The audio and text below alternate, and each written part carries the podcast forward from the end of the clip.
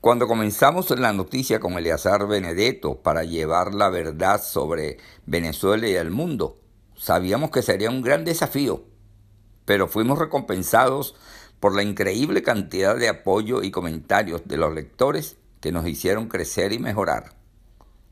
Te invitamos a formar parte de la misión de difundir la verdad. Ayúdenos a combatir los intentos de silenciar las voces disidentes y contribuye hoy te esperamos.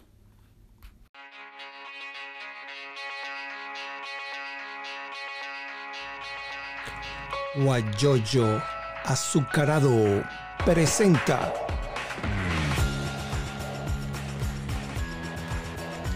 la noticia con Eleazar Benedetto. Para conversar hoy con Oscar Alejandro Navas González, un joven médico, bueno, lo conocemos desde que estaba, creo que está estudiando bachillerato en la universidad, su abuelo es médico, su papá y su mamá son médicos, toda una generación de médicos. Y lo estamos haciendo, lo vamos a hacer a través del hilo telefónico porque ustedes saben cómo está la situación en Venezuela con la con la con, con el régimen que gobierna que ha eliminado casi todo lo que se refiere a internet. Y entonces esperando también gente que se conecte a nuestro Instagram. Entonces ya está conectado Gaby Franco Benedetto, Rosalma González también se conectó, bienvenida. Creo que ella está en Chile. Y vamos a comenzar de una vez y le damos la bienvenida a Oscar Alejandro Nava González. Él es presidente de la Sociedad de Médicos Residentes de, de Médicos del Hospital Luis Racetti y como ese hospital, me imagino pues que eh, está todo el país con problemas de, implementos para trabajar y para ejercer la medicina, tanto los médicos como las enfermeras. Y también podemos decir que ayer vi con, con alegría que una, una ONG, no sé si lo voy a decir en este momento Oscar Alejandro, que, que donaron una cantidad importante de implementos. Entonces, nos gustaría, Oscar, de darte la bienvenida. Tú estás en la calle en este momento, haciendo, como dices tú, miles de cosas, para no decir la palabra. Te toca hoy echar gasolina y tú sabes todas esas cosas que, que suceden en nuestro país. Pero te damos la bienvenida, con mucha fortaleza, con mucha fe, con mucha esperanza, que pronto saldremos de esto. Buenos días y bienvenido, Oscar. Cuéntanos entonces esa donación que hubo de, de implementos para el Hospital Luis Racetti. Buenos días, Eleazar. Buenos días a toda esa gente que se ha conectado a su Instagram. Y pues bueno, eh, haciendo ya de, por sí otro ejemplo de resiliencia. Porque así somos los venezolanos, así somos los venezolanos, somos como los gatos a donde nos lancen caemos parados. Eh, pues eso es más o menos lo, lo que estamos intentando nosotros desde el Hospital Racetti, como tú bien decías, yo estoy ahorita en la presidencia de la Sociedad de Médicos Internos y Residentes del hospital, que ya eh, teníamos toda la intención de convocar nuevas elecciones, porque ya yo tengo en ese cargo dos años y nos agarró la pandemia. Okay. Pero y, también estoy de residente tercer año del posgrado de traumatología y ortopedia de nuestro Racetti. Fíjate, nosotros, como tú bien sabes y como seguro saben, muchas de las personas que eh, nos están sintonizando, eh, Venezuela vive una profundísima crisis eh, multifactorial, asistencial, sanitaria, eh, pero también económica. Pues el Fondo Monetario Internacional nos puso como el país más pobre de la región, incluso después de Nicaragua y Haití. Y si nosotros, pues, es, muy difícil, pero si nosotros eh, queremos, eh, hemos emprendido todas estas iniciativas, porque en, primer lugar la denuncia. En primer lugar hemos venido denunciando desde hace yo no sé cuánto tiempo ya las graves carencias que tenemos en nuestros hospitales, que en muchos casos no tenemos agua, eh, ni los servicios más elementales, y pues mucho menos los, los insumos más, eh, específicos, técnicamente más complejos eh, para cumplir con nuestra labor. Y nos agarra esta pandemia y vemos cómo, y, cómo ha azotado el coronavirus a sistemas sanitarios mucho más robustos que el nuestro, como es el caso de Italia, como es el caso de España. Y los ha, los ha golpeado de manera bien importante y empiezan entonces, empezamos nosotros a entrar en, en lo que sería la fase de aceleración de los contagios y empiezan a multiplicarse los casos y ahí es cuando se nos pone el corazón chiquitico. Pero además, Eleazar, veíamos en las noticias que eh, con, mucho dolor como en España caían médicos, incluso médicos venezolanos, que buscando mejor futuro para su familia y para ellos mismos decidieron emprender rumbo a, otras latitudes, se radicaron en España eh, con tenacidad, con la, con la tenacidad que, que, hemos sido formados, eh, empezaron a enfrentar esta terrible virus y caían pues víctimas del mismo. Ahora, en España se habla de que alrededor del 1% de las víctimas del virus eran parte del personal sanitario. En la Venezuela de hoy, unos dicen que el 16, el 18%, y hay quienes hablan que hasta el 22% de las víctimas del virus son parte del equipo sanitario, fundamentalmente médicos. Y esa es nuestra más grande preocupación y por eso hemos decidido desde la sociedad emprender esta iniciativa que hemos catalogado Ayúdanos para ayudarte. Porque esta es la razón de nuestras vidas, esta es la razón de nuestro existir, esta es la razón de los trasnochos de días y días y días en la universidad. No era para pasar un examen, no era para sacar buena nota, era para aprender y servir a la gente. Y aquí estamos nosotros y queremos seguirlo estando, pero es necesario que la gente nos ayude para nosotros poder seguir ayudando, que la gente nos cuide para nosotros poder seguir cuidando, que la gente nos proteja para nosotros seguir protegiendo a esa misma gente que nos ayuda para ayudar. La verdad que me quedo, Oscar, con todas estas cosas que tú dices, eh, con el corazón chiquito, que uno se siente con, ¿cómo hago para salir adelante? Menos mal que tú tienes una, un, abuelo, un abuelo que, que, que tiene fortaleza, como es Ovidio González, tu mamá y tu papá también, y además con esa fortaleza. Y otra cosa importante, hoy es día de Nuestra Señora del Carmen, una patrona importantísima, que a pesar que nosotros somos devotos de la Virgen del Valle, pero tenemos a la Virgen del Carmen que es hoy, entonces ustedes tienen que salir adelante. Nosotros sabemos que van a salir adelante porque eh, ustedes tienen fortaleza, tienen fe, tienen y además la esperanza que no se pierda y ese eh, eslogan que tú hablas, ayúdanos para ayudarte. Es importantísimo esa, esa situación. Y como yo te conozco de la Universidad Oriente, con esa ganas de estudiar y siempre cuando conversamos, no, Eliazar, pasa esto, vamos a hacer esto. Y yo me imagino que tú en el hospital también estás haciendo lo mismo, pues.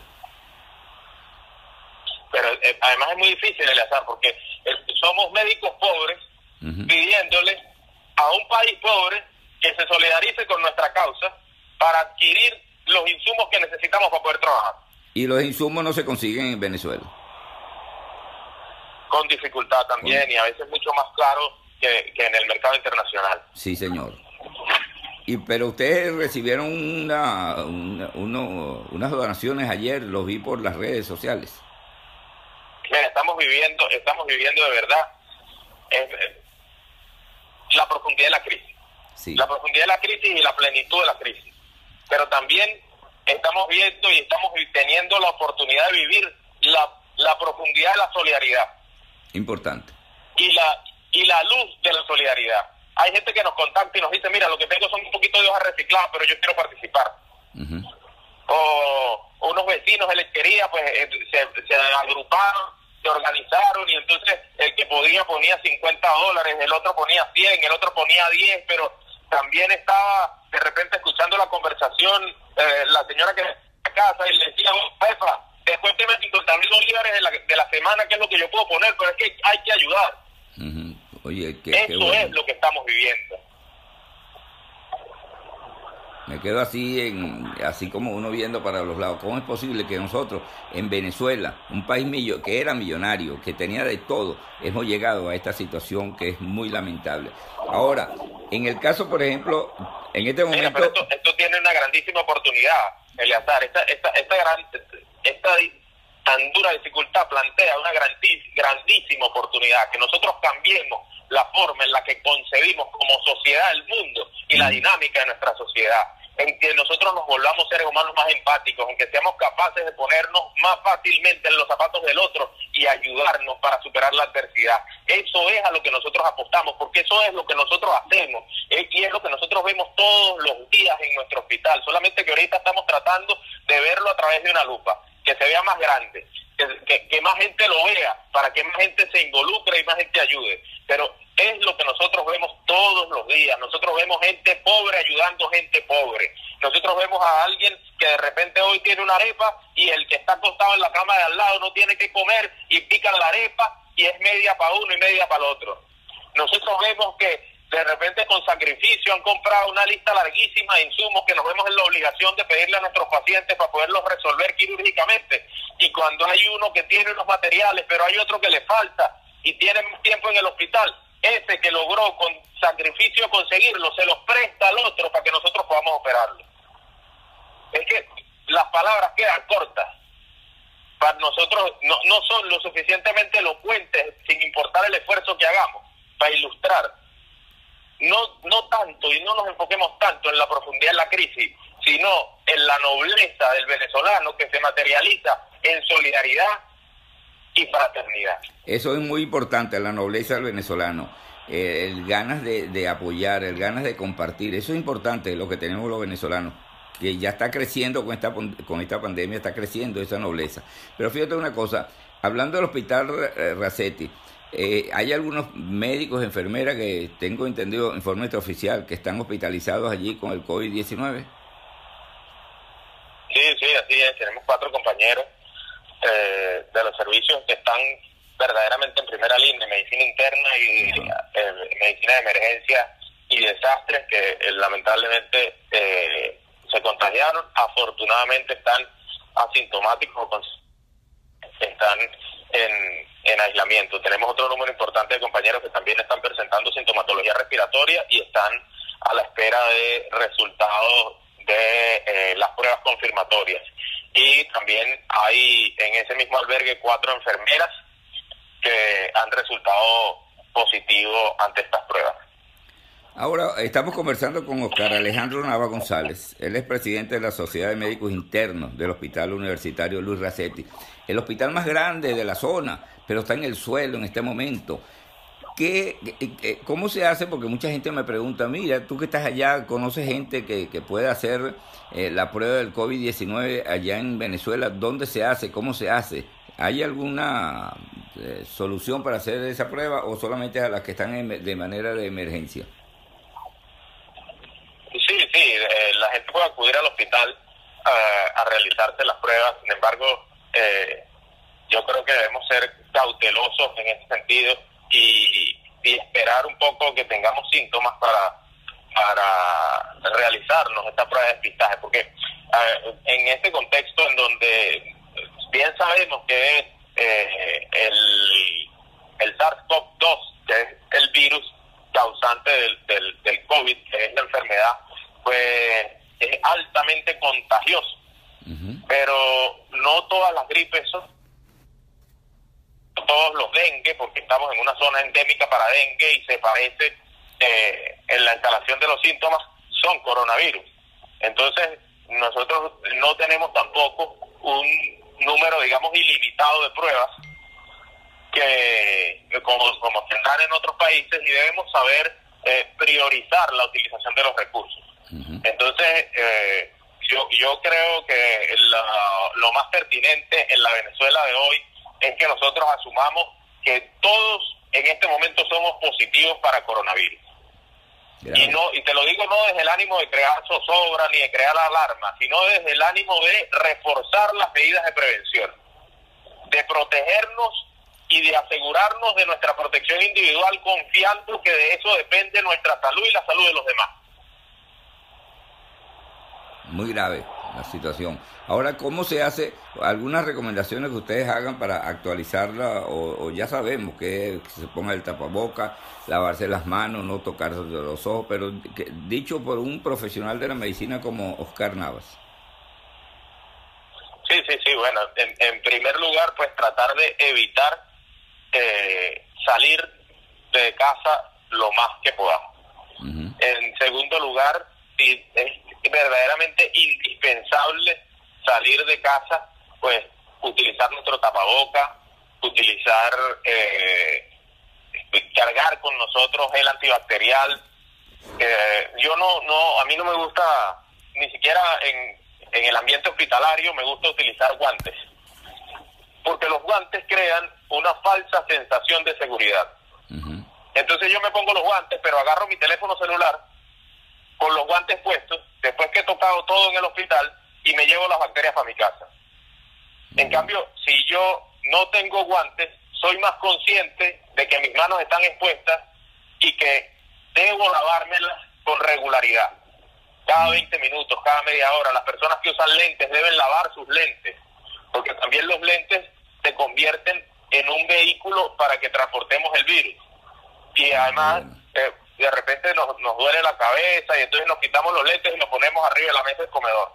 O los ponemos después de haber estado toda la mañana en la calle. O los ponemos en la mesa de noche. Y entonces nos vamos acercando cada vez más el virus o lo vamos regando por, por nuestra casa. Y el distanciamiento social.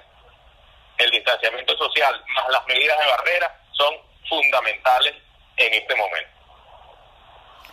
Lo de los lentes no lo sabía, lo estoy aprendiendo. Eso yo los lavo siempre es con lavaplatos, porque dicen que los cristales quedan muy limpios, pero de ahora en adelante lo voy a, tomar, porque de verdad que yo los, los agarro, los toco, me los quito, los, me los vuelvo a poner y de verdad que no había pasado paseado por esa por esa recomendación muy interesante, por eso es que uno le pregunta a la gente que sabe sobre esa situación. Cual, cualquier tapaboca funciona, porque el, nuestro enemigo en términos de la transmisión, más que el virus en sí mismo, son las gotas de flush. Las gotas de flush son pequeñas gotas que salen despedidas de nuestra boca cuando hablamos, cuando tosemos, cuando estornudamos. Y esas gotas quedan eh, flotando en el aire. Y nosotros pasamos y nos cargamos de ellas. Otro, otro elemento importante a tomar en consideración es que debemos salir, cuando vamos a salir a la calle, debemos tratar de usar eh, ropa que nos cubra por completo.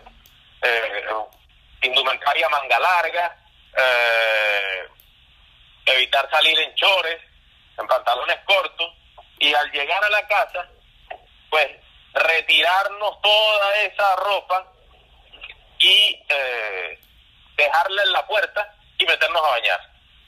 Una vez que nos bañemos, agarrar eh, de nuevo la ropa, meterla en la lavadora y volver a lavar nuestras manos, porque al momento de agarrar la ropa, pues ya estamos asumiendo en nuestras manos toda la, carga de, de partículas que, que, agarramos en, en nuestro paseo por el entorno. Oye, de verdad que es importante. Así lo hacemos nosotros aquí. Los zapatos nos los quitamos, andamos en media. Los zapatos en la puerta de la casa. Sí, señor. Lo quitamos y esa, esa otra situación que, que no entramos. Y, y aquí ya yo me he hecho eh, la prueba del COVID-19. Bueno, son diferentes países. Uno hace la cola sin bajarse del vehículo y le dan el hisopo. Le, una persona le va a estar diciendo cómo se lo introduce por la nariz 15 segundos, después la otra, después lo mete en un frasquito. O sea, pero porque tienen, tienen las condiciones pues, de hacerlo. Y ojalá que nuestro país lo tuviera también. No tiene gasa, no tiene algodón, no tiene alcohol, no tiene esas cosas y es muy, muy lamentable que eso suceda. Porque, bueno, hace tiempo el hospital universitario, tú como estudiante y ahora como médico, sabes que pasó, eh, pasó y está pasando ahora peor la situación en ese centro hospitalario como es Luis Racetti de Barcelona. Eh, Oscar. Sí, sí, sí, esto, esto eh, definitivamente, ah, y, ah, incluso hay gente que nos dice, pero eh, pónganse de acuerdo entre ustedes y compren sus, sus equipos de protección, ¿Mm? no esperen que el Estado se los dé. Eh, de repente han perdido un poco la contextualización de la profundidad de la crisis en la que vivimos. Nosotros eh, hace, hoy es 17, hace dos días nos depositaron la quincena. Fueron un millón trescientos mil bolívares. Eh, eso es suficiente para comprar un kilo de queso y, un, y medio cartón de huevos. Y, y se supone que con eso debemos vivir 15 días. Nosotros al cambio estamos ganando alrededor de 18 dólares mensuales. Menos. Un tapaboca puede costar eh, 1.5 o incluso 5 dólares. Y nosotros deberíamos usar dos o tres en cada guardia. Una máscara facial eh, puede costar 15 dólares. Entonces nosotros tendríamos que dejar de comer un mes para poder comprar un implemento de protección para ir a trabajar. Eh, esa es la realidad que vivimos en los hospitales venezolanos. Además, eh, te digo, nosotros somos 209 jóvenes venezolanos que no queremos irnos del país. Que hemos decidido quedarnos aquí también conscientes de que nuestra gente que sufre, que padece condiciones de salud, enfermedades, solamente cuenta con nosotros y con una infraestructura decadente que representa el edificio de nuestro hospital. Pero... De verdad que da dolor. Y, todos los días hacemos de tripas corazón, pero llegan, eh, llegan escenarios en los que se presentan dificultades que solos no podemos sortear. Si tú lo dices, yo soy jubilado de la UDO, tú lo sabes, y lo que yo gano no, no llega no llega a nada. Inclusive, tú como universitario sabes que un profesor exclusivo de educación, eh, perdón, a, a, tiempo completo, a educación exclusiva, que es lo máximo, con posgrado, con estudio, maestría, con todas esas cosas, el, el salario no le llega a 15 dólares y, y, creo que ahorita está bajando porque el dólar subió a 200, pasó los 230 mil bolívares. Entonces, imagínate tú cómo hace cómo hace un profesor para un profesor para para ganar y vivir, pagar una casa o si la casa es propia, pagar la gasolina, bueno, no hay. Entonces, todas esas cosas se unen para saber qué irá a pasar. Es triste la, la, situación. A nosotros nos, nos, nos pagan un poquito más porque nosotros tenemos ganamos también bonos nocturnos y trabajamos domingos y días feriados. Ah, ok y tienen que generan otro ingreso. Esa es la diferencia. Sí.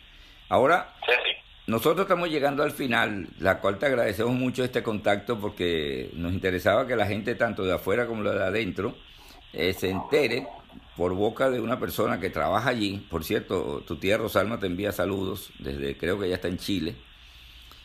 Rosalma González. Sí. Bueno, ya que tú, que estamos casi finalizando, yo siempre dejo de último para todas las personas que viven en, Venezuela, preguntar por la situación universitaria. Tú egresaste de la Universidad Oriente. La Universidad Oriente está en este momento desmantelada. Lo último que hicieron, o lo penúltimo, fue haber quemado eh, la biblioteca del núcleo sucre de la Universidad Oriente. Cuando queman una biblioteca donde están los libros, las tesis, todas esas cosas, y, y, no solamente la UDO, sino todas las universidades están pasando por una situación dañina para la educación, para el país, para el futuro. Y a, a esto se une, y siempre lo he ratificado, no es de ahorita, sino hace unos cuantos años atrás, que lo que viene ahora es la intervención, la intervención de las universidades. Me gustaría conocer tú, como fuiste dirigente estudiantil, eres egresado de la Universidad Oriente, este, que nos diga que, cuál es tu opinión. Irán a intervenir las ruinas de la universidad porque eso es lo que hay. Yo no, yo, yo, yo trato de pensar cómo vamos a hacer para que los alumnos vuelvan a las aulas y, y no encuentro, no encuentro. La universidad está completamente arruinada, completamente en ruina. Y, y eso es un gran problema para un país que basó su progreso y, era ejemplo de movilidad social a través de la profesionalización de la población. Pero fíjate, Lazar, yo ahorita estoy, y para los que conocen la zona metropolitana de Anzuategui, estoy haciendo una cola que empieza en la redoma de Barrio Sucre, donde está la Virgen, ahí está la, la bomba que han dispuesto para que surtamos gasolina a los médicos, y yo estoy al final de la cola en la zona industrial de Barcelona en la zona industrial, o sea, donde comienza, donde comienza la vía alterna. Deben haber, sí, deben haber como cuatro kilómetros, yo estimo, de cola, para que nos, nos, surtan gasolina. Y, así está Venezuela. Así está Venezuela, arruinada. Pero eh, es también lo otro que te digo. ¿Cómo hacer para que esta crisis tan difícil se convierta en, en un elemento para la evolución de la conciencia individual, un elemento importantísimo para la transformación y para la reconstrucción nacional. Y eso es lo que nosotros estamos es, es lo que estamos nosotros tratando de impulsar y es a lo que estamos apelando para poder de alguna manera hacerle frente a esta dificultad tan grande y que ha causado tan importantes consecuencias a lo largo y ancho del mundo, con muchos más recursos y eh, entonces eh, de una manera, digamos, hasta más sencilla para esas poblaciones enfrentarlas que para nosotros. Pero no veamos, eh, no veamos esta dificultad como un elemento paralizante o como un imposible, sino veámoslo entonces como verdaderamente una oportunidad para cambiar y para avanzar. Yo creo que tú... Y lo mismo con la universidad. La, universidad se va a ver forzada eh, por las circunstancias a replantearse completamente. Sí, yo te comento que eh, uno de mis hijos egresado de la UDO Bolívar me, me mandó la foto donde aparece el auditorio donde él le entregaron la medalla. Me dice, papá, en este, en este auditorio me entregaron la medalla.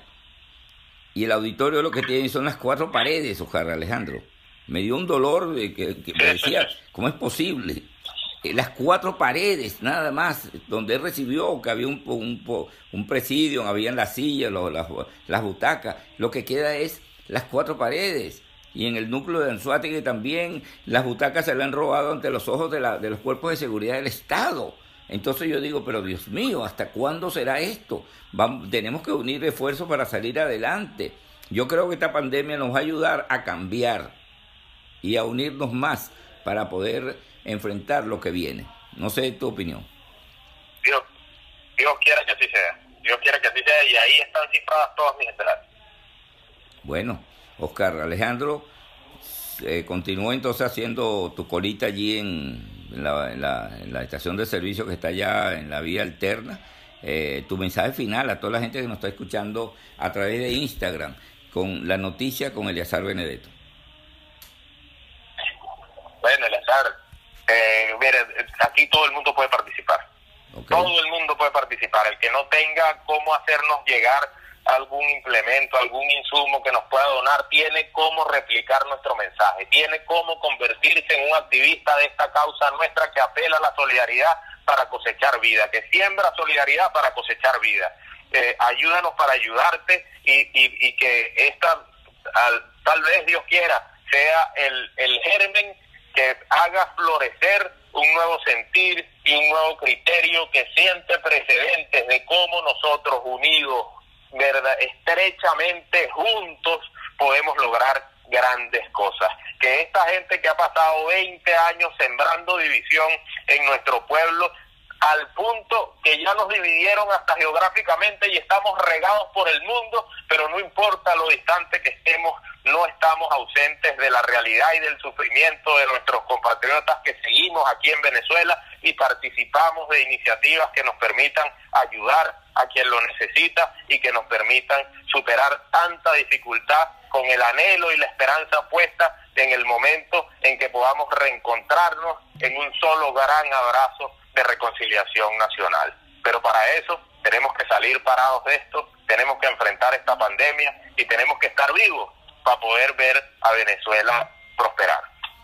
Bueno, Oscar Alejandro, muchas gracias por haber compartido con nosotros estos minutos a través de la noticia con Eliezer Benedetto con la señal de Instagram. Oscar Alejandro Navas, quien es médico, eh, presidente de la Sociedad de Médicos Residentes del Hospital Universitario Luis Racetti. Muchas gracias, Oscar. Gracias a ti.